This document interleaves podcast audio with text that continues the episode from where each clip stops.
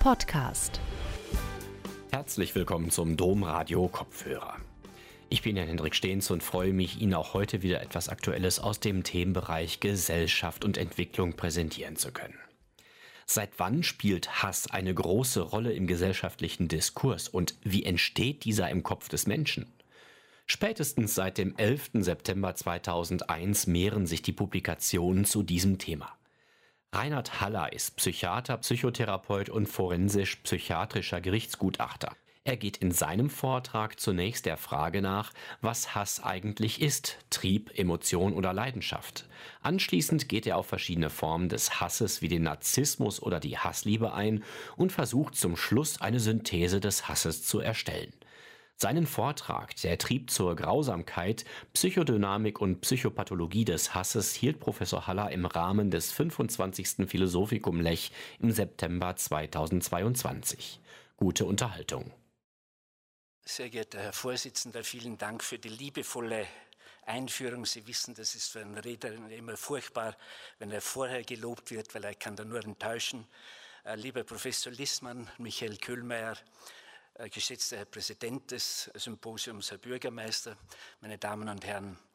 Äh, zunächst darf ich mich für die Einladung bedanken, auf dem Philosophikum Lech sprechen zu dürfen, obwohl ich ja kein Philosoph bin und die von mir vertretenen Nachbardisziplinen, Psychiatrie, Psychologie, das Hassthema mit Ausnahme der Psychoanalyse erstaunlicherweise eher vernachlässigt haben. Erst nach den 9-11-Anschlägen und den nachfolgenden Terrorattacken hat es einen gewissen Auftrieb gegeben, etwa durch die Entdeckung des Hassschaltkreises im Gehirn durch Zecchi und Romeyer im Jahr 2008. Man muss heute, wenn man über Psythemen immer spricht, was die Hirnforschung dazu sagt. Insgesamt sind aber noch keine befriedigenden psychosozialen Erklärungsmodelle des Hasses entwickelt. Nun, äh, meine Damen und Herren, ich will Ihnen zunächst aber sagen, was Sie erwartet in der kommenden Stunde. Ich möchte also zunächst der Frage nachgehen, was ist Hass nun eigentlich? Ist es eine Emotion? Ist es Trieb, eine Leidenschaft? oder etwas anderes. Ich möchte dann einige psychodynamische, also tiefenpsychologische Erklärungen, Hypothesen äh, geben. Freud, Adler, Fromm, Wormser, äh, Wurmser, Wormser, Kernberg. Äh, ich denke, einer besonderen, gesonderten Betrachtung verdient das Thema Selbsthass und die Frage, ob es eine Hasspersönlichkeit gibt, die ja auch schon angeklungen ist, und da vielleicht ein bisschen auf den malignen Narzissmus eingehen, auf die dunkle Tetrade und auch auf das Inselphänomen. Ähm, die Hassliebe, die ragt irgendwie heraus, wird also der nächste Abschnitt sein. Und dann versuche ich mich in einer ganzheitlichen Konzeption und in einer ähm, Versuch einer Synthese des Hasses. Sie wissen, das Thema des, äh, des äh, Symposiums lautet ja Anatomie des Hasses, also Aufschneiden des Hasses. Aber letztlich geht es bei der Anatomie ja immer darum, dass man zu einem ganzheitlichen, zu einem synthetischen Bild des menschlichen oder des psychischen Körpers kommt. Nun, äh, bei meinem Thema stellt sich zunächst einmal die Frage, was denn Hass sei. Phänomenologisch, psychopathologisch, eine Emotion, ein Affekt, ein Trieb, eine Leidenschaft, vielleicht eine Sucht. Wir haben ja gehört, wie das Hass zunimmt und ein langes Leben hat. Eine Persönlichkeitsstörung, ein Zwang oder ist er gar eine psychische Krankheit? Jedenfalls gehört Hass, darüber ist sich die Wissenschaft einig, zur Grundausstattung der menschlichen Gefühlswelt und lässt im Vergleich mit anderen Basisemotionen wenig Gutes an sich finden. Ich drücke mich vorsichtig aus. Aber selbst die anderen Aggressionsaffekte haben positive Seiten. Wut tut bekanntermaßen manchmal gut, zumindest den Tätern, also weniger den Opfern, hat ne, äh, neben dem zerstörerischen Effekt auch einen kataralischen, also einen abfließenden, einen erleichternden. Zorn kann gerecht, biblisch heilig sein.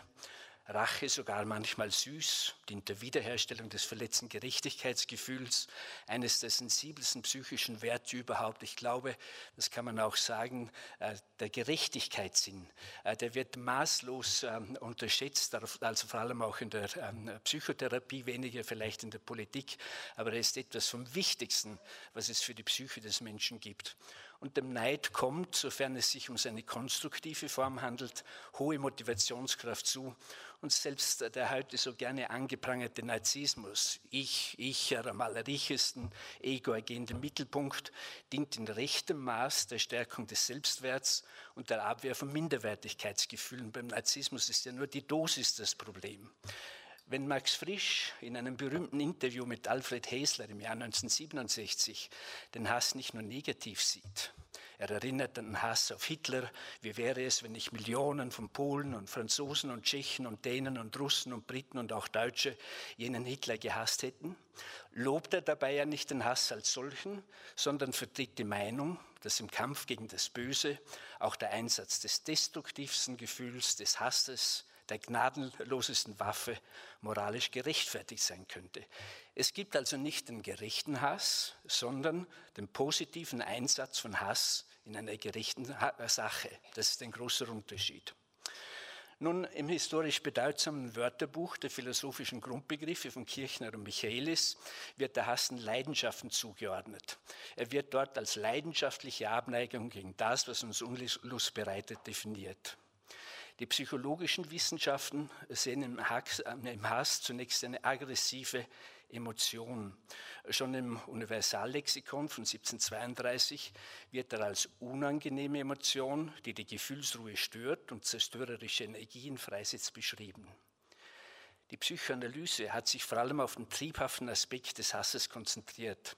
Sigmund Freud sieht dem Hass einen Teil des dem Leben und der Libido, der Lust entgegengesetzten Todestriebes während dessen Gegenspieler, der Eros, nach Bindung, Vereinigung und Verschmelzung tendiert, richtet sich der Todestrieb auf die Auflösung von Bindungen, auch jene im zwischenmenschlichen Bereich, auf Verletzung, ja auf Zerstörung. Das haben wir ja oft gehört schon.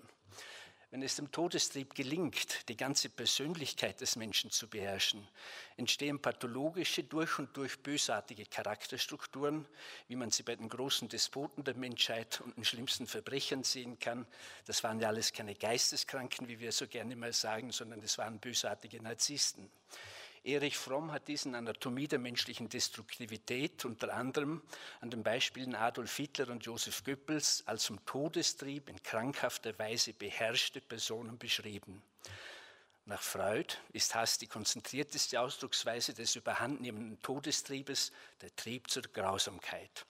Als solcher gehe er aus dem narzisstischen Ich hervor, also das Ich, vor allem das narzisstische, ist älter und sei somit, so sagt Freud, älter als die Liebe. Das ist als gestern in der Diskussion anders gesehen worden. Dieser Interpretation schlossen sich spätere Psychoanalytiker bis in die heutige Zeit herauf an. So beschreibt der marxistische Literaturtheoretiker Terry Eagleton in seinem Werk über das Böse im Jahr 2011 den Hass als nach außen gewandten Todestrieb. Warum nach außen gewandt? Er kann sich ja nicht gegen das Ich wenden, weil es ja Narzissmus ist, was wir vorher als Vater bezeichnet haben. Und der Narzissmus lässt es nicht zu, dass das großartige Ich selbst angegriffen wird. Man wendet diesen Trieb sozusagen nach außen. Dies erklärt auch, weshalb Hass nie ein Gefühl der Erleichterung wie der Zorn oder der Befriedigung wie die Rache zurücklässt, sondern jenes der Freudlosigkeit und Leere. Alfred Adler, der Begründer der Individualpsychologie, erklärt mit seiner Schule den Hass zwar auch mit dem Konzept des Aggressionstriebes, sieht aber die Hauptursache in Minderwertigkeitsgefühlen. Wenn jemand an einer organischen Schwäche oder auch einer sozialen Benachteiligung leide, versuche er dies zu kompensieren, was zur Stärkung des Aggressionstriebes führt, zwangsläufig. Je intensiver eine Minderwertigkeit empfunden wird, desto stärker ist der Kompensationsversuch, in diesem Fall der Hass. Die daseinsanalytische Interpretation nimmt bereits die sich in der Erklärung des Krieges heute zunehmende Beliebtheit erfreuende Demütigungshypothese vorweg. Ich muss dazu sagen, dass man sowohl den Ersten Weltkrieg als insbesondere den Zweiten heute mit der Demütigungshypothese überwiegend erklärt, als am Beispiel Adolf Hitler, dass es eben ein Mensch war, der aus seiner eigenen Entwicklung gewusst hat, wie sich Kränkung, Demütigung anfühlt. Sie wissen ja, Kryptarchisten, eine Freundin, äh, Straßenmaler, kein Dach über dem Kopf und bei diesem Gefühl hat er die Menschen emotionalisiert, hat er sie nach dem Gesetz der Psychologie der Massen äh, erfasst, weil er gewusst hat, wie wichtig das ist. Und ich muss sagen, ich glaube, es wäre auch wichtig, dass wir in der Betrachtung des Ukraine-Krieges auch der Demütigungshypothese Rechnung tragen würden, dann kämen wir vielleicht zu einem anderen Ende, vor allem wieder zum Gespräch, als es heute der Fall ist. Nach dieser Demütigungshypothese werden die Minderwertigkeitsgefühle, also die schwersten Formen der Kränkungen, die den letzten Mut nehmen, wie der Name ja sagt, hervorgerufen. Mit Hass versuchen die Betroffenen, sich für diese Demütigung zu rächen, den Demütiger zu bestrafen und zu zerstören, sich aber selbst gleichzeitig im Sinne der Überkompensation in eine machtvolle, in eine überlegene Position zu bringen. Ich glaube, dass das mit dem Hass im Internet auch ein ganz wichtiger Mechanismus ist, dass man dort als der große Beherrscher des Netzes sozusagen sich selbst in eine grandiose, gottgleiche Position erhöht. Die nunmehrige Überlegenheit des ehemals Gedemütigten äußert sich individuell in kalter Arroganz, in Zynismus und Hass, zwischenmenschlichem Mobbing und gesellschaftlichem Krieg. Wenn nun der jetzt zum Opfer gewordene ursprüngliche Täter auf diese Demütigungen mit neuerem und noch stärkerem Hass reagiert, nimmt der Hass einen nicht enden wollenden Lauf. Es entsteht eine Unterlegenheits-Überlegenheitsspirale, welche von Hass beschleunigt wird und um Kränkungen, Minderwertigkeitsgefühle, Selbstwert, Wiedergutmachung des verletzten Gerechtigkeitsgefühles kreist. Adler unterscheidet im Übrigen zwischen Phasen des heißen Hasses in denen ähm, es vor allem um Rache geht, und der kalten Phase, in welcher Abwertung, Zynismus und Vernichtung im Vordergrund stehen. Leon Wurmser sieht im Hass eine Kompromissbildung mannigfacher innerer Kräfte, gleichsam ein Konvolut psychischer Momente. Dabei sei, sei, so sagt Wurmser, die, menschliche, äh, die Missachtung der menschlichen Würde etwas ganz Entscheidendes, etwa durch Beschämung, Entwertung, Diskriminierung oder Verachtung. Hass als scheinbar sinnlose Aggressivität tritt ja auf, wenn die psychologischen Triebe wie Wollen, Sehnen, Begehren und Entscheiden können massiv blockiert werden. Jeanette Fischer, die glaube ich auch unter uns weilt, sieht das in ihrem Buch ganz ähnlich. Wurms erhebt in der Hassentstehung das durch Unterdrückung des aggressiven Potenzials auftretende Ohnmachtsgefühl heraus. Das ist etwas ganz Entscheidendes, darauf muss ich noch kommen, auf das Ohnmachtsgefühl welches auch durch Überflutung mit Angst, durch permanente Beschämung, mit denen man dem Menschen einen der wichtigsten Schutzfaktoren nimmt, die Scham, oder durch Kränkungen hervorgerufen werden kann. Otto Kernberg, der bedeutendste lebende Psychiater, betont in der Dynamik des Hasses die, die Bedeutung des destruktiven Neides und die Bindung an traumatisierende, sadistische, frustrierende, quälende Objekte, die man nicht vernichten kann, weil man sie lebensnotwendig braucht, wie dies etwa in pathologischen Eltern-Kind-Beziehungen, in kollusiven Partnerschaften oder wenn man mit einem narzisstischen Chef zusammenarbeiten muss, der Fall sein kann. Kernberg sieht den Hass so stark im Charakter verankert, dass es zu massiven Rationalisierungen komme, welche zu Verzerrungen der Ich- und Über-Ich-Funktionen führen. Man denke aktuell etwa an das gar nicht mehr christliche Über-Ich, mit welchem Teile der russisch-orthodoxen Kirche den Angriffskrieg auf die Ukraine gutheißen. Mehrheitlich wird Hass als aggressive Emotion, als berechnende Destruktion, als Trieb zum Tod beschrieben. Und der Zusammenschau aller Überlegungen, Theorien, Definitionen und Beschreibungen, die es zu diesem dunkelkalten Gefühl gibt, scheint jene als zerstörerische Leidenschaft mir noch die treffendste zu sein. Denn Leidenschaft ist eine das Gemüt völlig ergreifende Emotion und umfasst die kognitive Verfolgung von Zielen, zwar menschlich, aber auf einer niedrigen Stufe angesiedelt, nur knapp über den Trieben, also ziemlich primitiv. Alle Forscher sind sich aber einig, das haben Sie in den äh, Vorträgen schon gehört, Hass ist der Gegenpol oder das Gegenteil der Liebe. Eigenartigerweise ist aber Hass in den christlich-jüdischen Religionen anders als Zorn keine Sünde. Haben Sie das schon einmal überlegt? Im Gegensatz zu den buddhistischen, wo er neben Gier und Verblendung zu den drei Geistesgiften zählt. Warum das so ist, kann ich als Nicht-Theologe kaum erklären. Ich hoffe, ich bekomme auf diesem Symposium hier Antwort darauf. Manche argumentieren, da Hass zum Wesensgehalt jeder Sünde gehöre, brauche es keinen eigenen Tatbestand. Thomas von Aquin schreibt in den Reflexionen, in denen er sich mit dem Zusammenhang von Liebe und Hass befasst, wie folgt. Ich muss Ihnen das zeigen, wie gesagt, in der Hoffnung, dass mir das jemand erklärt. Ich verstehe es nicht. Die Auswirkung des Zorns ist stärker als die des Hasses. Deshalb wird Hass nicht zu den Hauptsünden gerechnet. Zum Begriff der Hauptsünde gehört, dass sie eine starke Anziehungskraft ausübt, sodass von ihr getrieben viele Sünden begangen werden. Der Zorn nun, das, das Übel unter den äh, Gesichtspunkt des Guten erstrebt, wirkt mächtiger als der Hass, der das Böse als Böses sucht. Daher ist der Zorn eher eine Hauptsünde als der Hass. Nun, die schlimmste Form des Hassens ist der Selbsthass, weil hier hassende und gehasste Personen in einem Wesen vereint sind und es deshalb keinen drinnen gibt, ein ganz dichtes Gefängnis. Oft entsteht er durch um Umlenkung des ursprünglich auf jemand anderen gerichteten Hasses auf das Ich, sei es, weil man vom ursprünglichen Hassobjekt keine Positivresonanz mehr bekommt oder dieses nicht mehr erreichen kann, als ein Gefühl der Ohnmacht hervorruft. Dem Selbsthass gehen immer Angriffe auf den Selbstwert, Kränkungen oder Benachteiligung und Entwürdigung voraus. Dagegen wehrt man sich mit destruktiver Aggression. Man will den Verursacher treffen, ausschalten, zerstören. Wird dieser nicht erreicht, fühlt man sich ohnmächtig. Geradezu reflexartig schließt die letzte und härteste Waffe ein, die überhaupt noch verbleibt. Und das ist der Hass.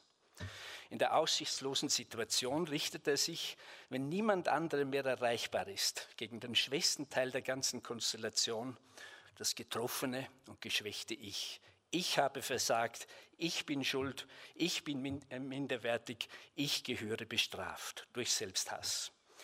Selbsthaft entsteht also oft durch Entwertung, Kränkung, Beschämung.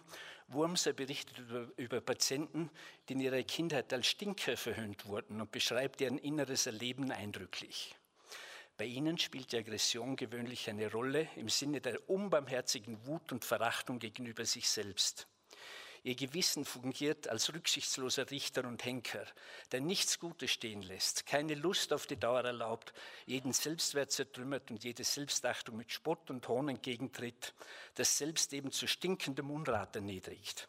Scham und Ekel über sich selbst und über die Welt überhaupt, gepaart mit maßlosem, ziellosem Hass, sind herrschende Affekte, oft mit plötzlichen Wutausbrüchen, denen ihr eigenes Leben und das der anderen zum Opfer fallen kann. Nun, beim Folgenden, der Frage nämlich, ob es eine Hasspersönlichkeit gibt, bitte ich Sie, das innere Bild der vorgestrig abendlichen Diskussion über Medea und Krimhild vor Ihrem Auge zu halten. Medea wäre also die Hasspersönlichkeit, Krimhild hingegen wäre sozusagen eine unter reaktivem Hass leidende Person. In der überwiegenden Mehrzahl tritt der Hass als Reaktion auf. Er resultiert aus Benachteiligung, Kränkung, Neid, Eifersucht, er kann jedoch auch Teil der Persönlichkeit eines Menschen sein, ein Wesenzug seines Charakters. Der Psychoanalytiker Erich Fromm spricht zwei elementare Formen an. Neben dem Reaktiven gäbe es auch einen charakterbedingten Hass, mit welchem nichts anderes gemeint ist als eine grundsätzlich feindselige, in der Persönlichkeitsstruktur verankerte Haltung eines Menschen gegenüber der Außenwelt und sich selbst, vom permanenter Destruktivität gezeichneten Teil der Persönlichkeit eine Hasspersönlichkeit wird, weil durch die vorangehenden Entwertungen und Kränkungen sensibilisiert, deshalb nahezu reflexartig mit Hass reagiert wird. Mangelnde Bereitschaft, das Hassobjekt ebenfalls als Opfer zu sehen und dessen Wert und Würde anzuerkennen, setzt bei der Hasspersönlichkeit das Ausschalten der Empathie voraus. Ein ganz wichtiger Aspekt. Weil das hassvolle Empfinden und Agieren das, das ganze Wesen durchdringt, beherrscht ein Mensch mit charakterbedingtem Hass dessen Werkzeuge durch und durch. Die Hasspersönlichkeit mit ihrer ständigen Bereitschaft zu hassen in jeder Lebenssituation wie Medea muss dies nicht erlernen oder weiterentwickeln.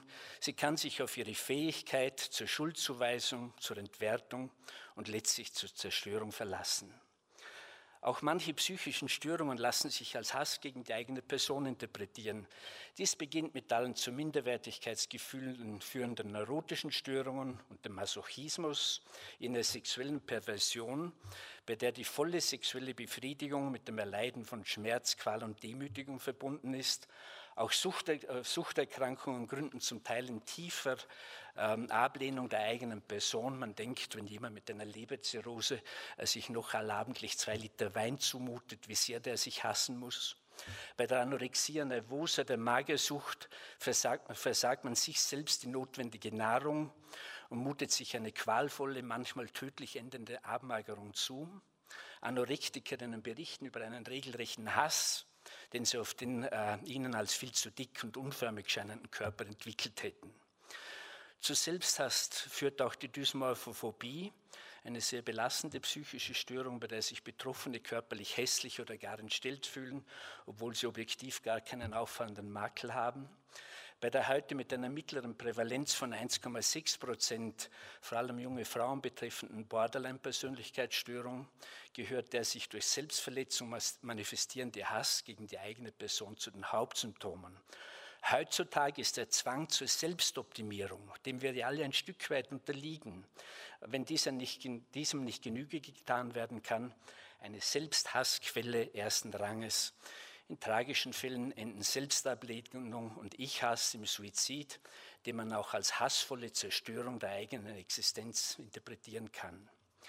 In der modernen Persönlichkeitspsychologie gibt es jedoch den Begriff des Hasscharakters nicht und in den psychiatrischen Diagnoseschemata, die sonst alles enthalten, ist jene, jene einer Hasspersönlichkeit nicht enthalten. Auch wenn sich Hass streng wissenschaftlich somit nicht als Hauptkennzeichen einer Persönlichkeitsstörung identifizieren lässt, zumindest nicht in einer für einen eigenen Typ erforderlichen Ausprägung, trifft man in der Politgeschichte und in der kriminalpsychiatrischen Praxis aber immer wieder auf Verhaltens- und Persönlichkeitskonstellationen, die man als Hasspersönlichkeiten bezeichnen könnte, selten, aber immerhin. Gemeint ist damit die frühe Prägung von Charakter und Verhalten durch negative Einflüsse, welche das Wesen eines Menschen auf Dauer bestimmen und zu einer permanenten Hassbereitschaft führen, von der Jugend bis ins Greisenalter. Mehrere Unterformen der Persönlichkeitsstörungen enthalten hassartige Züge. Am ehesten trifft dies bei der paranoiden Untergruppe und der zu ihr gehörenden querulativen und fanatischen Form zu, wie sie bei den Protesten gegen die Corona-Maßnahmen tonangebend in Erscheinung getreten sind. Es ist mir wichtig, an dieser Stelle zu betonen, dass bei weitem nicht alle, die protestiert haben, äh, Querulanten und Paranoiker sind, aber ein kleiner Teil, der den Ton angegeben hat und auf den sich die Medien gestürzt haben. Ferner ist die passiv-aggressive und die dissoziale, vor allem aber die narzisstische Persönlichkeitsstörung eng mit dem Hass verbunden. Am Beispiel der letztgenannten lässt sich dies eindrucksvoll demonstrieren, denn von den Hauptelementen der nach dem berühmten Mythos vom selbstsüchtigen, betörend schönen Jüngling Narcissus abgeleiteten Störung, den fünf großen E, lässt sich jedes einzelne in kausale oder finale Verbindung zum Hass bringen. Das ist die Egozentrik mit ihrem Hass auf Andersseidende. Man hasst, weil die anderen gleich gut sein wollen wie ich selbst. Es ist die Eigensucht wegen verweigerter Bewunderungspflicht. Der Narzisst ist ja angewiesen, wie der Heroinist auf sein Opium, äh, letztlich auf die Droge, die heißt in diesem Zusammenhang äh, Bewunderung, Anerkennung, Lob. Davon kann er nicht genug kriegen. Sucht als Krankheit des nicht aufhören Könnens.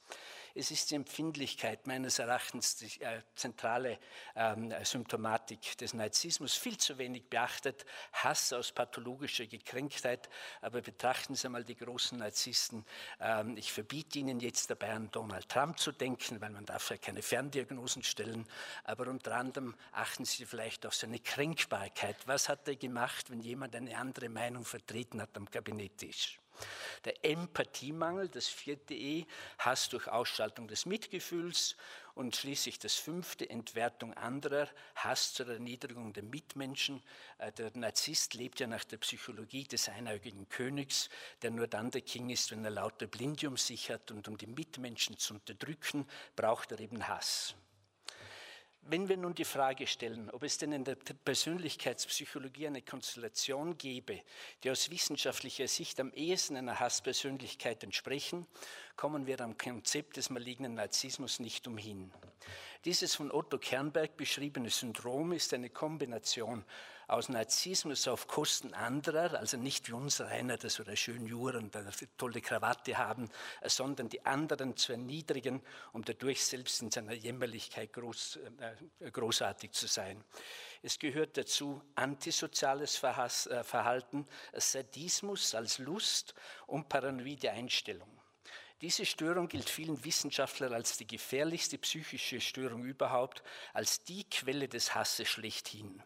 Kernberg und seine Schüler haben diese Konstellation bei über 90 Prozent der amerikanischen Serienkiller und bei vielen der schrecklichsten Despoten der Menschheit nachweisen können. Maligne Narzissten leben Egozentrik und Eigensucht auf Kosten anderer aus. Sie halten sich in ihrer Großartigkeit nicht an soziale Regeln, sondern schaffen sich ihre eigenen Gesetze. Um ihre Lust am Quälen anderer ausleben zu können, schalten sie jegliche positive Empathie aus. Da sie in krankhafter Weise misstrauisch sind, vermuten sie überall Feinde, sind aber nach Verbrechen auch schwer zu identifizieren, weil sie so misstrauisch sind, weil sie mit dem Gefühl des Spions in der fremden Stadt eben durch die Welt gehen. Das seltene Syndrom des bösartigen Narzissmus gibt es übrigens auch bei Verbrecherinnen, und zwar, wenn Sie das genau nachlesen, in geradezu klassischer Form bei den Giftmörderinnen. In neuerer Zeit wurde von der Persönlichkeitspsychologie ein als dunkle Tetrade bezeichnetes Konzept forciert, welches quasi einer Adaptierung des malignen Narzissmus für den wirtschaftlichen Bereich entspricht.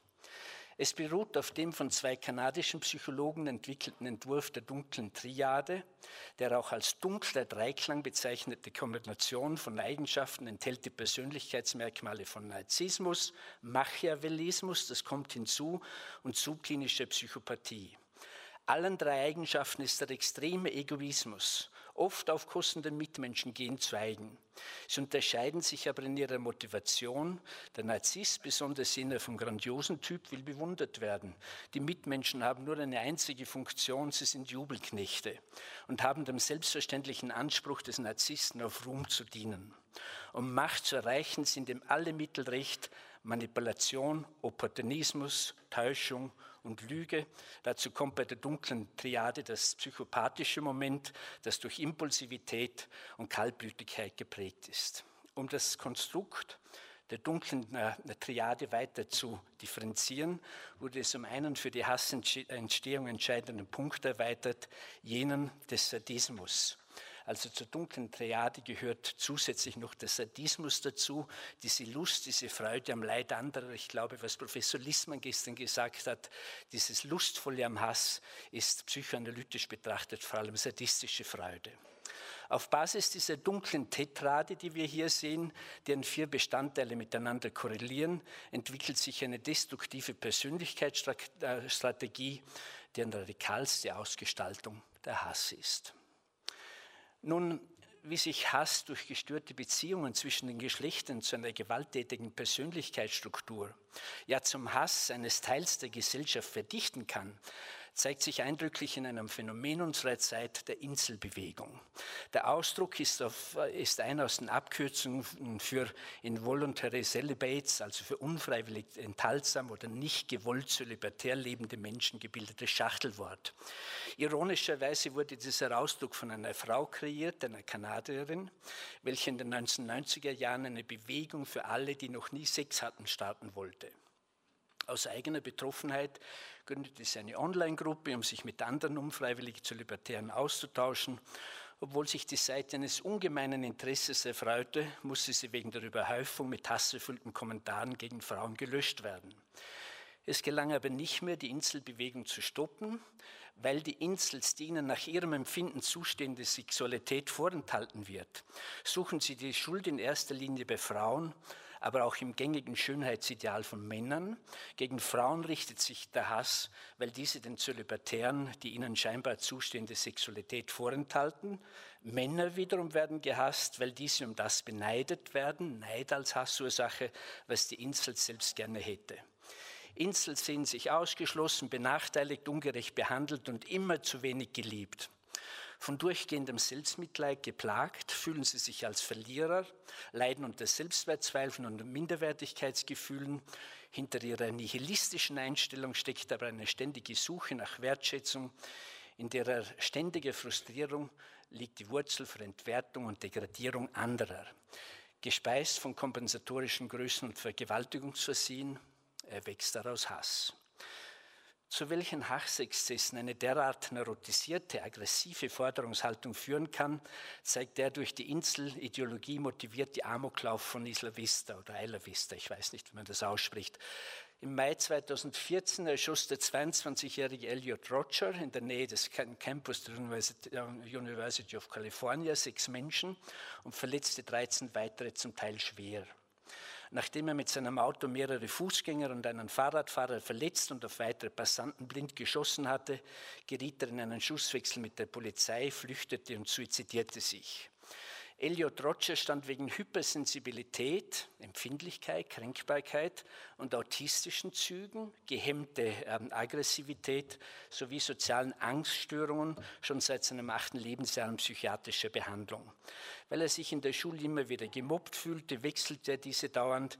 Im Februar 2012 brach er die College-Ausbildung ab, zog sich sozial zurück und fiel immer wieder durch Gewalttätigkeiten, durch unmotiviert scheinende Hassausbrüche auf. Er machte bei psychiatrischen Untersuchungen aber einen ruhigen Eindruck und galt als ungefährlich. Den endgültigen Entschluss für den Amoklauf habe er Nacht gefasst, als ihn Mitstudenten bei einer Party ignoriert hätten. In seinem letzten YouTube-Video beklagte er sich über die ständige Zurückweisung durch Frauen und erklärte seine Motivation für den Amoklauf mit Gekränktheit. Ich zitiere wörtlich. Morgen ist der Tag der Vergeltung, der Tag, an dem ich mich an der Menschheit rächen werde, an euch allen. In den letzten acht Jahren meines Lebens, seitdem ich in die Pubertät kam, musste ich eine Existenz der Einsamkeit, der Zurückweisung und unerfüllten Wünsche ertragen weil sich Mädchen nie emotional zu mir hingezogen fühlten. Sie gaben ihre Zuneigung, Liebe und Sex anderen Männern, aber nie mir. Ich habe noch nicht einmal ein Mädchen geküsst. Ich habe zweieinhalb Jahre College hinter mir, mehr als das, ich, und ich bin noch Jungfrau. Die College-Zeit, in der jeder diese Dinge wie Sex und Vergnügen erlebt, muss sich in Einsamkeit fristen. Ich weiß nicht, warum ihr Mädchen euch nicht zu mir hingezogen fühlt, aber ich werde euch alle dafür bestrafen, ich hasse euch. Die wiederholt aufgeworfene Frage, ob es dann eine Hasspersönlichkeit, eine von dieser dunklen Leidenschaft durchdrungene Charakterstruktur gibt, eine Medea, ist als eindeutig zu bejahen. Hass entspringt nicht nur Benachteiligung, Kränkungen, Täuschungen, sondern kann Teil des Charakters sein. Dies bedeutet, er gehört vom jungen Erwachsenenalter bis zum Eintreten der Altersmilde, so Gott will, zum Wesen des jeweiligen Menschen. Charakterbedingter Hass kann durchaus aus reaktivem Hass hervorgehen, wenn dieser das Empfinden andauernd gefärbt und das Denken negativ verzerrt hat. Da Hass nicht anfallsartig auf und abtritt, sondern sich auf einem hohen Niveau etabliert, wir haben das ja gehört, kann er aufgrund seiner Stetigkeit letztlich in die Persönlichkeitsstruktur, in die Hasspersönlichkeit integriert werden. Nun, die Psychopathologie des Hasses wäre aber äh, ohne Befassung mit dem Phänomen der Hassliebe unvollständig. Auch dazu haben wir schon einiges gehört, weil wir diesen scheinbaren Widerspruch in sich alle kennen weil der Hass als stärkste Art der Abneigung oft durch Gegenüberstellung zur intensivsten Form der Zuneigung beschrieben wird und nicht zuletzt, weil die Hirnforschung mit dem genannten Schaltkreis des Hasses, die auch hirnorganische Nähe dieser gegensätzlichen Gefühle nachgewiesen hat, sie sind viel näher aneinander gelagert, als es beispielsweise Hass, Wut und Zorn sind. Gemeinsam ist in beiden extremen Leidenschaft die Intensität beim Phänomen der Hassliebe stellt sich vor allem die Frage, ob diese Gefühle nebeneinander bestehen, ob man also lieben und hassen gleichzeitig kann, oder sie abwechselnd auftreten und was gegebenenfalls am Anfang steht, Liebe oder Hass.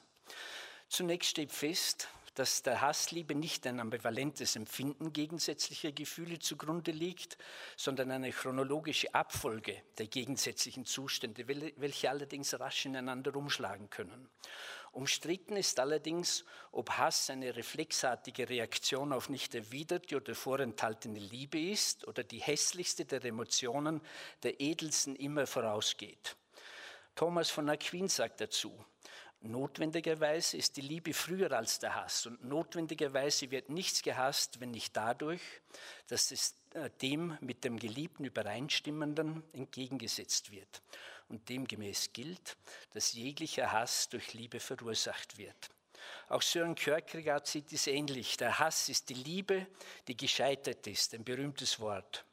Ebenso sieht es der schon oft genannte Aurel Kolnay, denn während bei der Liebe der anderen, während bei der Liebe der andere unkritisch bejaht werde, sagt Kolnay, komme es im Hass zur hyperkritischen Verneinung des anderen.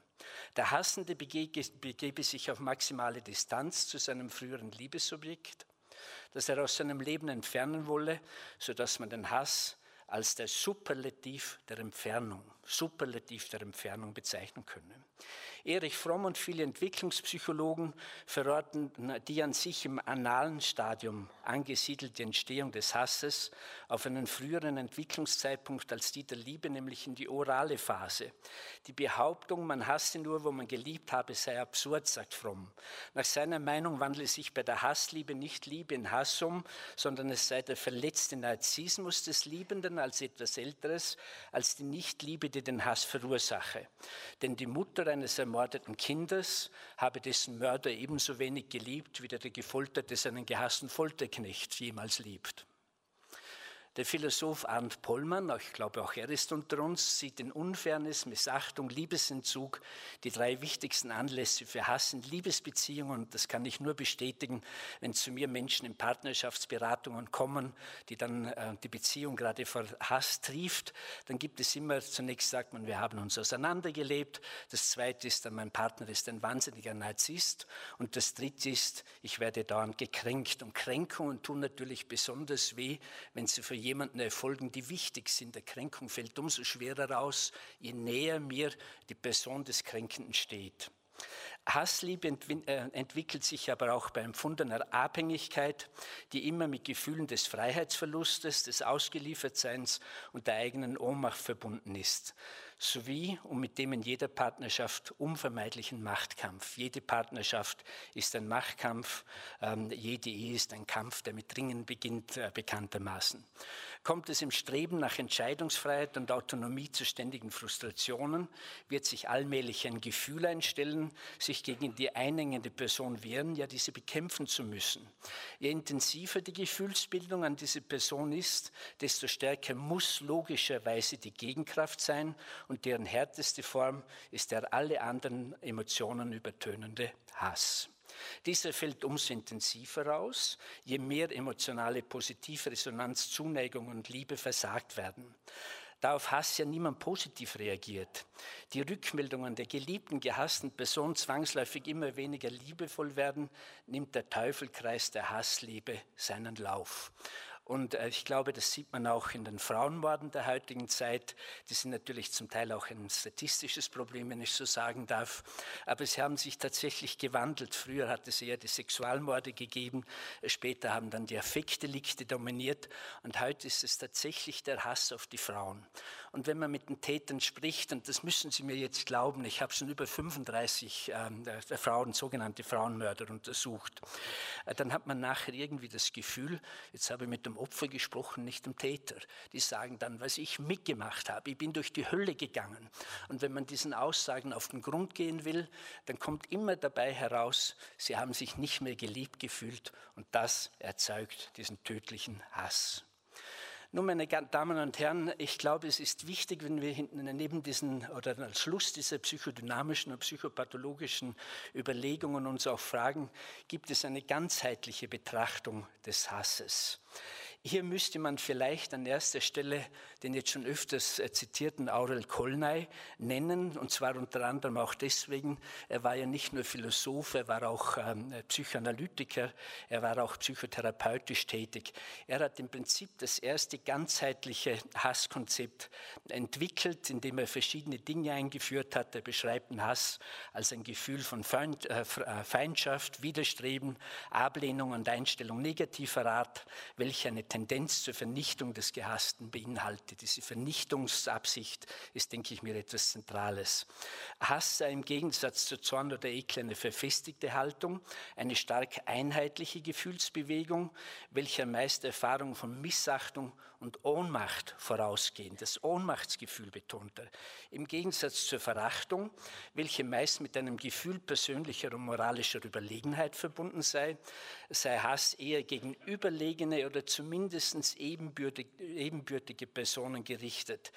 Wenn ich also äh, dieses Wortspiel auch manchmal ganz gern verwende, ich hasse Hass, dann müsste es in, äh, in Wirklichkeit heißen, das habe ich bei Demmerling heute Vormittag gelernt, ich verachte den Hass. Nicht ich hasse den Hass, sondern ich verachte den Hass. Als ganzheitliches Modell sind aber vor allem die von Rolf Haubel, Direktor des Sigmund Freud Instituts in Frankfurt, und Volker Zeiser in Leipzig Philosophie lehrend erarbeiteten Bestimmungsmerkmale für den Hass zu nennen. In ihrem Werk Hass und Gewaltbereitschaft aus dem Jahr 2007 zählen sie eine Reihe spezifischer Kennzeichen auf, welche bereits ein recht komplexes Bild des Hasses ergeben. Sie nennen rationalisierte Entwertung des Hassobjektes, Intoleranz, Angst, paranoides Misstrauen, heimliche Faszination, Empathieverweigerung, Unterwerfung des Hassobjektes als auch Zerstörung und die Grausamkeit, also die Lust. Durch rationalisierte Entwertung des Hassobjektes werde diesem der, ähm, der der eigenen Person zugeschriebene Wert aberkannt und der Hass durch Entwürdigung und Dämonisierung des gehassten Objektes geradezu sakralisiert, also heilig gesprochen.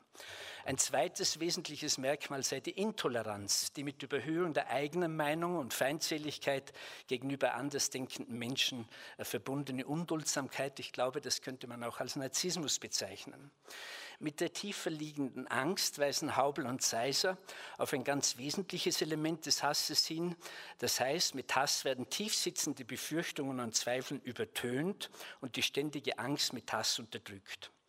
Hassende Menschen begegneten Hassobjekten stets mit paranoidem Misstrauen. Warum hat Kaiser Nero seine Mutter und seine Schwester vergiften und Josef Stalin seine besten Freunde ermorden lassen? Äh, die berufen sich im Prinzip auch auf etwas, was ähm, ein Widerspruch in sich zu sein scheint, nämlich auf Hass aus Notwehr. Die heimliche Faszination, welche Hass ausübt, wird oft wenig bedacht, lässt sich aber durch unzählige Beispiele belegen. Wie sehr sich viele junge Männer etwa durch die Inselideologie, über die ich vorher gesprochen habe, angesprochen fühlten und welche Faszination Hass auf die schuldige Welt ausübt, zeigt die von einem bekennenden Insel durchgeführte Amokfahrt von Toronto vier Jahre später, im Jahr 2018. Getrieben vom Hass auf Frauen aus besagten Gründen raste der 25-jährige IT-Student Alek Minassian mit einem Lieferwagen auf den Gehsteig einer belegten Straße und fuhr gezielt gegen Passantinnen vor allem. Zehn Menschen wurden getötet und 15 weitere schwer verletzt. Bei Facebook hatte der als Einzelgänger geltende, möglicherweise an einer frühpsychotischen Störung leidende Amokfahrer seine Bewunderung für Elliot Roger ausgesprochen. Die Inselrebellion hat bereits begonnen. Wir werden die Jets und Stasis, das sind die schönen Männer und Frauen, stürzen. Gegrüßt seist du, du oberster Gentleman Elliot Roger. Ein weiteres wichtiges Bestimmungsmerkmal sehen Haubel und Seiser in der Empathieverweigerung. Dies führt zur Blockierung von Einfühlen und Mitfühlen, also von aggressionshemmenden Faktoren, somit zur Förderung jeglicher Gewaltbereitschaft und zu steigender Gefühllosigkeit. Zudem erspare man sich Schuldgefühle. Wenn man einem Hassobjekt die Empathie verweigere, dann verweigert man auch seine eigene schuldhafte Reflexion. Weiter sei Hass stets auf Unterwerfung des Hassobjektes ausgerichtet. Dies erfolgt natürlich mit Demonstration der eigenen äh, Überlegenheit und letztlich auch durch Vernichtung. Als letztes Bestimmungsmerkmal des Hasses wird Grausamkeit angeführt mit der Grausamkeitslust. Wie sie bei Menschenopferungen, Folterungen, Kriegsgraulen vorkommen, werden die Angst und Schrecken verbreitende totale Hemmungslosigkeit nicht nur demonstriert, sondern an potenziell Gleichgesinnte zur Nachahmung appelliert. Das ist die Faszination, die gefährlicherweise vom Hass ausgeht. Nun, meine Damen und Herren, abschließend will ich versuchen, ich deklariere dies ausdrücklich als Versuch, aus den äh, dargetanen äh, psychodynamischen und psychopathologischen Hypothesen, aus den Erklärungsversuchen und Beschreibungen, die wir in der Literatur finden, ein Gesamtbild des Hasses zu entwickeln. Dieses psychosoziale Modell des Hasses könnte sich meines Erachtens wie folgt darstellen. Was ist also Hass? Nämlich Hass ist zunächst eine auf Zerstörung ausgerichtete Aggression. Dies entspringt dem Basisgefühl der Ohnmacht. Ohnmacht ist bei Hass immer vorhanden, auch wenn er ähm, von oben nach unten gerichtet ist. Wenn Sie das Beispiel nehmen der Judenverfolgung. Ähm, hier war, ich will das jetzt überhaupt nicht verherrlichen und schon gar nicht entschuldigen, aber hier war natürlich bei den Verfolgern immer das Gefühl, die sind uns weit überlegen, wir sind ohnmächtig, weil sie möglicherweise intelligenter, vor allem wirtschaftlich auch tüchtiger sind, ähm, als wir es sind und wir haben keine andere ähm, Möglichkeit sozusagen als das Primitivste, das Gefährlichste, das Bösartigste, was es gibt, nämlich den Hass einzusetzen. Als drittes Kennzeichen glaube ich, es ist die Leitung einer destruktiven Emotion durch eine böse Idee, also diese eigenartige Verquickung. Es gehört dazu, dazu die Ausschaltung der Empathie. Wenn ich Empathie sage, meine ich natürlich immer die positive Empathie. Ein Sadist ist auch empathisch, der weiß ganz genau, was seinem Opfer am meisten wehtut. Es geht um den Trieb zur Grausamkeit, den Sadismus. Ähm, etwas ganz Wichtiges ist die äh, Übertönung differenzierter Gefühle und Gedanken durch den Hass, der eine ganz primitive, über alles hinüberrodelnde Emotion sozusagen ist. Und es ist der spezielle zeitliche Ablauf. Bereits Aristoteles hat den stärker als bei den anderen Aggressionsaffekten ausgeprägten Zerstörungscharakter des Hasses in den Mittelpunkt gerückt. Er hat gesagt, der Hass, das Gegenteil der Liebe, verabscheut nicht nur einen Menschen, sondern möchte ihm auch äh, schaden. Er entspringt oft dem Eigennutz, dem Neide, dem gekränkten Ehrgeiz, der Eifersucht oder der verschmähten Liebe. Auch Spinoza hat es ähnlich gesagt. Und schon äh, die genannten Haubel und Seiser folgern in letzter Konsequenz äh, geben Menschen, die hassen, aber erst Ruhe, wenn sie ihr Hassobjekt auch physisch vernichtet haben und darin die Bestätigung finden, über Leben und Tod entscheiden zu können. Also auch noch ein stark narzisstischer Gewinn, den man bei diesem Vernichtungsdrang hat. Ein basales Element, das in allen Interpretationen der Hassentstehung größte Bedeutung hat, ist das Gefühl der Ohnmacht. Wird die Aggression nicht in eine konstruktive Form umgewandelt, entsteht Hass. Wird sie gänzlich unterdrückt, löst sie Gefühle der Unfreiheit, des Ausgeliefertseins, kurzum der Ohnmacht aus wenn Menschen durch dauernde Angriffe auf den Selbstwert, durch Angstüberflutung, die natürlich auch ohnmächtig macht, oder traumatisierende Ereignisse wie Unfälle, Vergewaltigungen, Krieg in einen Zustand ohne Macht geraten, reagieren sie mit Ab- und Gegenwehr, mit psychischen Störungen, vielfältiger Art und auf Dauer mit dem primitivsten Reflex, der ihnen noch bleibt, und das ist der Hass. Gesellschaftliche Ohnmachtsgefühle, ausgelöst durch Diktatur oder Massenarbeitslosigkeit, äußern sich oft in verzweifeltem Aufstand und hassvollen Protesten. Ich darf daran erinnern, die Vorträge von heute vormittags, nämlich, dass es aus der äh, Ohnmacht natürlich auch nur eine Aufwärtsvertikalität gibt.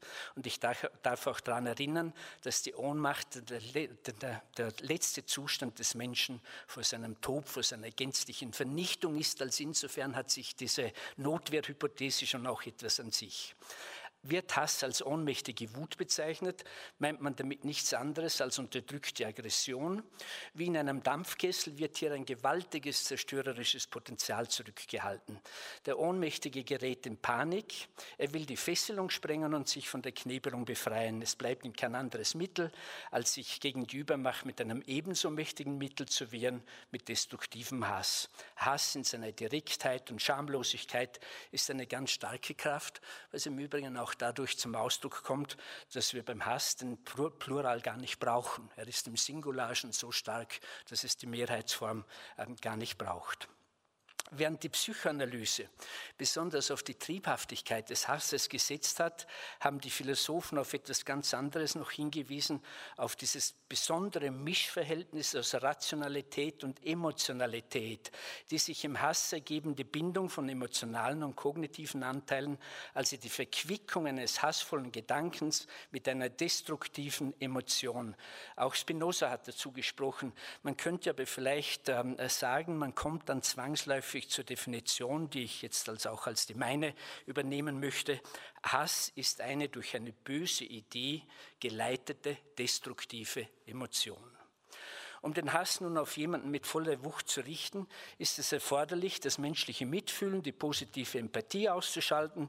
Bei manchen Personen, die wir in der Psychiatrie gerne als gemütlose Psychopathen äh, bezeichnen, ist diese menschliche Grundfähigkeit gar nicht vorhanden.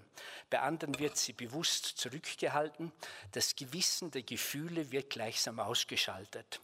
Das Fehlen, Ausschalten oder Verweigern der Empathie umfasst jegliche positive Resonanz, fehlende Wertschätzung und Verachtung. Ich glaube, dass fehlende Wertschätzung eine der kränkendsten ähm, äh, Positionen überhaupt ist. Und ich denke, dass dieses Ausschalten der Empathie auch in dem gestern diskutierten Hass im Netz eine außerordentlich große Rolle spielt, denn hier überhöht man sich auf der einen Seite selbst, Herr des großen Netzes, das ist eine narzisstische, gottgleiche Position. Andererseits argumentiert man und hasst man ja gegen, nicht gegen Menschen aus Fleisch und Blut und mit trauernden Hinterbliebenen, sondern gegen virtuelle Gebilde. Es kommt also zur Entmenschlichung. Eng verwandt mit dem Hass ist die Grausamkeit, welche einer sadistischen Mentalhaltung entspricht und im Prinzip eine Intensivierung der Gewalt darstellt. Der französische Philosoph Henaf spricht von einer Gewalt in der Gewalt, Gewalt in der Gewalt, welche mit dem Willen beginne, den Gegner durch physischen und psychischen Schmerz leiden zu lassen und über den Sieg hinaus durch Erniedrigung und Verzweiflung zu stürzen. Grausamkeit treibe den Menschen dadurch in die schlimmste Ausnahmestellung. Das sprechende Tier ist auch das grausamste Tier. Das Tier, das über Selbstbewusstsein verfügt, ist auch dasjenige, welches wollen kann, das seinesgleichen unerträglich leiden. Das ist Hass. Das zentrale Element des Hasses, kennzeichnender als die genannten und die noch folgenden, ist meines Erachtens die Wucht, mit der alle anderen Gefühle, ja selbst den nüchternen Verstand gleichsam überfährt. Aufkommender Hass unterbindet durch seine rücksichtslose Dominanz alle differenzierten menschlichen Gefühle wie Sympathie, Mitleid, Gekränktheit oder Trauer. Er gibt differenzierten Überlegungen keine Chance. Der Hass hat einfach Recht. Daraus lässt sich umgekehrt die Macht der positiven Gefühle ableiten. Je besser diese entwickelt sind, desto weniger Chance hat der aufkommende Hass. Dieser blinde, immer auf Zerstörung ausgerichtete Effekt des Hasses macht ihn ja so gefährlich. Der Hassende muss sich gedanklich nicht mehr anstrengen und sich mit alternativen Möglichkeiten gar nicht auseinandersetzen. Er braucht kein Brainstorming und kein inneres Schwitzen zu betreiben. Er muss nur an einer einfachen Idee festhalten, Hass ist kognitiv nicht sehr anstrengend, das müssen wir sagen. Genauso wenig ist es für den Hassenden erforderlich, die Differenziertheit seiner Gefühle auszuweiten oder diese zu vertiefen. Die kalte und aggressive Emotionalität des Hasses nimmt diese Arbeit einfach ab. Wenn wir Kriminalpsychologen nach den Motiven von Terroristen und der Anziehungskraft von Extremistengruppen gefragt werden, antwortet man immer mit dem Stehsatz, das sind die berühmten einfachen Botschaften mit dieser eigentlich diskriminierenden Interpretation. Denn die großen Verbrecher waren keinesfalls einfache und einfältige Menschen. Die 9-11-Attentäter waren hochgebildete und weit überdurchschnittlich intelligente, psychisch nicht im geringsten auffallende kranke Menschen. Aber mit dieser eigentlich diskriminierenden Interpretation kann man, wenn man die Motive genau durchdenkt und durchfühlt, eigentlich nur die Primitivität des Hasses meinen. Aber viel besser hat dies Max Frisch auf den Punkt gebracht, wenn er sagt, Hass hat immer einen Hang zur vereinfachenden Fiktion. Hass hat immer einen Hang zur vereinfachenden äh, Fiktion wie die Fake News. Nun, äh, etwas ganz Besonderes am Hass ist meines Erachtens schließlich, auch das wurde schon genannt, der zeitliche Verlauf. Im Gegensatz zum Zorn mit seiner relativ raschen Entwicklung, seinem mitteldauernden Plateau und seinem eher, eher raschen Verrauchen, sowie der Wut mit ihrem rechtwinkligen Anstieg, ihrer kurzen Plateauphase und dem baldigen Zusammenfallen, entwickelt sich Hass allmählich, bleibt lange Zeit unbemerkt, frisst sich kontinuierlich fort, lässt sich nicht verdrängen, dominiert alle anderen Gedanken und Gefühle und kommt dann durch eine akute Eruption, die mit der Wut vergleichbaren Hassausbruch zur Entladung. Diese dient aber weniger der eigenen Entlastung als vielmehr der entschlossenen Zerstörung des Hassobjektes. Auch das ist ein wichtiger Unterschied zur Wut. Der Hass wird jetzt sichtbar und greifbar, allerdings um nichts weniger bekämpfbar. Im Gegensatz zu anderen Aggressionsaffekten verschafft der ausgelebte Hass keine Erleichterung und er hört nie auf. Manchmal setzt er sich über Generationen hinweg fort. Eine Katze hat sieben Leben, eine, ein Hass kann unendlich lang dauern. Es gibt beispielsweise in Sizilien Blutrache-Kaskaden, die man zurückverfolgen kann bis ins 15. Jahrhundert, bis in die Zeit vor der Entdeckung Amerikas und ein Ende ist nicht absehbar wird nun, meine Damen und Herren, versucht, unter Zusammenschau all dieser Beschreibungen, Definitionen, Kenntnisse und Beurteilungen die wesentlichen Elemente des Hasses herauszuarbeiten und die unverzichtbaren dieser bösen Emotionen gesamthaft zu erfassen, ergibt sich Folgendes. Hass ist eine vom Todestrieb des Menschen in Gang gesetzte psychologische Urkraft, welche immer auf Zerstörung ausgerichtet ist. Sie hält neben intensiven emotionalen Elementen stets auch eine starke rationale Komponente und entwickelt sich im Gegensatz zu Zorn und Wut allmählich. Hass ist aber viel anhaltender als die akut auftretenden und ebenso rasch wieder abklingenden übrigen Aggressionseffekte. Im Gegensatz zur aggressionsabbauenden Wut und zudem das Gerechtigkeitsgefühl befriedigenden Zorn ist er mit Gefühlen der Düsterheit, der Ausgrenzung, des Nihilismus verbunden. Und Nihilismus ist nie lustvoll. Der als Teil der individuellen Persönlichkeitsstruktur oder als sich auf Liebesentzug einstellende Reaktion auftretende Hass ist eine triebhafte und primitive Emotion, die alle anderen übertönt und differenzierte emotionale Reaktionen äh, sowie intellektuelle Auseinandersetzungen erübrigt, ja sogar äh, verhindert. Hass kann sich nur ausbreiten, wenn die hassende Person unter einem Mangel an Empathie leidet oder diese gegenüber dem Hassobjekt ausschalten kann, so lässt sich Hass am besten wohl als die destruktivste Form der Verachtung beschreiben. Hass ist auf Zerstörung ausgerichtete Abneigung und die allerbeste Definition kommt von Gott persönlich. In der Geschichte, die uns Michael Köhlmeier so wunderbar erzählt und Professor äh, äh Lissmann so wunderbar interpretiert hat, gäbe es noch eine ganz, ganz wichtige Stelle. Ähm, kein Kain und Abel, das Drama, ist ja sozusagen eine Geschichte der Gekränktheit, Urgekränktheit am Uranfang aller Urverbrechen sozusagen. Und letztlich als ähm, Kain äh, gekränkt ist, weil eben Gott das Opfer seines Bruders wohlgefälliger betrachtet, da spricht Gott zu ihm heraus aus dem Busch. Und jetzt kommt die schönste Definition, die es für Hass gibt. Kein, du trägst in dir ein lauerndes Tier. Damit ist alles gesagt, was es zum Hass zu sagen gibt und was ich jetzt in einer Stunde gesagt haben wollte, meine Damen und Herren. Weil es aber nicht genügt, den Hass zu hassen, soll am Schluss noch kurz gefragt werden, welche hassbekämpfenden und präventiven Möglichkeiten sich aus den dargetanen Theorien ableiten lassen. Das wurde heute Vormittag von jungen Teilnehmern moniert. Zentral ist dabei die Frage, wie es jedem Einzelnen von uns und der gesamten Gesellschaft gelingt, das in uns schlummernde und wirkende Aggressionspotenzial, heute wahrscheinlich stärker unterdrückt und mehr gestaut als je zuvor, in eine sozial verträgliche Form umzuwandeln. Ob und wie die Sublimierung des Todestriebes gelingt, ist eine der wichtigsten Aufgaben in der Persönlichkeitsentwicklung. Wie kann der Hass aus seiner grausamen Triebhaftigkeit weiterentwickelt werden zu einer differenzierteren, höheren, humaneren Gefühlskategorie? Können Kreativität, kulturelle Leistungen, wirtschaftlicher Wettbewerb und sportlicher Wettkampf anstelle von Destruktion und Vernichtung treten? Und ist die Virtualisierung dieses zerstörerischen Triebes trotz allem, was wir vorgestern äh, gehört haben, nicht auch ein Fortschritt? Die Regulierung der Freiheit im Netz wird jedenfalls nach den derzeit dominierenden Problemen eine der großen politischen Aufgaben sein, auch in hasspräventiver Hinsicht, nämlich auf der einen Seite das Internet nicht zu einem rechtsfreien Raum, zu einer neuen Spielwiese für Kriminelle verkommen zu lassen und andererseits dessen Pufferfunktion auch für den Hass zu bewahren. Ich sage es hemdsärmlich, mir ist lieber, Sie schreiben im Internet, der Haller ist ein Schwachkopf, das können Sie dort übrigens oft finden, als ich habe eine Faust im Gesicht oder ein Messer im Herz. Die zweite wichtigste Maßnahme in der Hassprävention ist die Förderung der positiven Empathie in Erziehung in jeder Form der zwischenmenschlichen Begegnung, das Pflegen und Weiterentwickeln der Fähigkeit, so zu fühlen, wie du fühlst. Da Empathie nicht das Thema des Philosophikums ist und die Vortragszeit eine nähere Befassung limitiert, darf ich nur die Frage aufwerfen, ob wir nicht auch für die Hassprävention so etwas bräuchten wie Empathieunterricht. Wenn die, die jungen Menschen äh, letztlich Empathie nicht mehr kennen, dann müsste sie doch irgendwie gefördert, äh, gepflegt, vielleicht sogar gelehrt werden. Und ich möchte Stephen Hawkins zitieren, den Astrophysiker und Kosmopoliten, äh, der am Schluss seines Lebens bilanziert festgestellt hat, dass das Überleben der Menschheit von der Rettung der Empathie abhängt.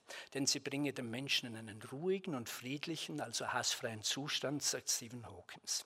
Schließen aber möchte ich mit einer Erkenntnis aller großen Geister, die sich mit der Bekämpfung des Hasses auseinandergesetzt haben, nämlich über ihn aufzuklären, ihn verstehbar zu machen, ihn zu entblättern und das darzustellen, was er wirklich ist, nämlich eine primitive, kalte, arrogante, schamlose, auf Zerstörung ausgerichtete Emotion, ein Trieb zur Grausamkeit, eine dunkle Leidenschaft. Spinoza hat, doch, ähm, hat äh, aber schon damals aufgezeigt, wie man Hass überwinden könne. Durch Transparenz und Therapie hat man eine adäquate Idee von dem, was uns emotionalisiert und das Unglück verursacht, will man den anderen nicht mehr beseitigen. Und wenn das Wort von Marie Curie gilt, was man zu verstehen gelernt hat, fürchtet man nicht mehr. So leistet das Philosophikum Lech 2022 einen wichtigen Beitrag im Kampf gegen den Hass.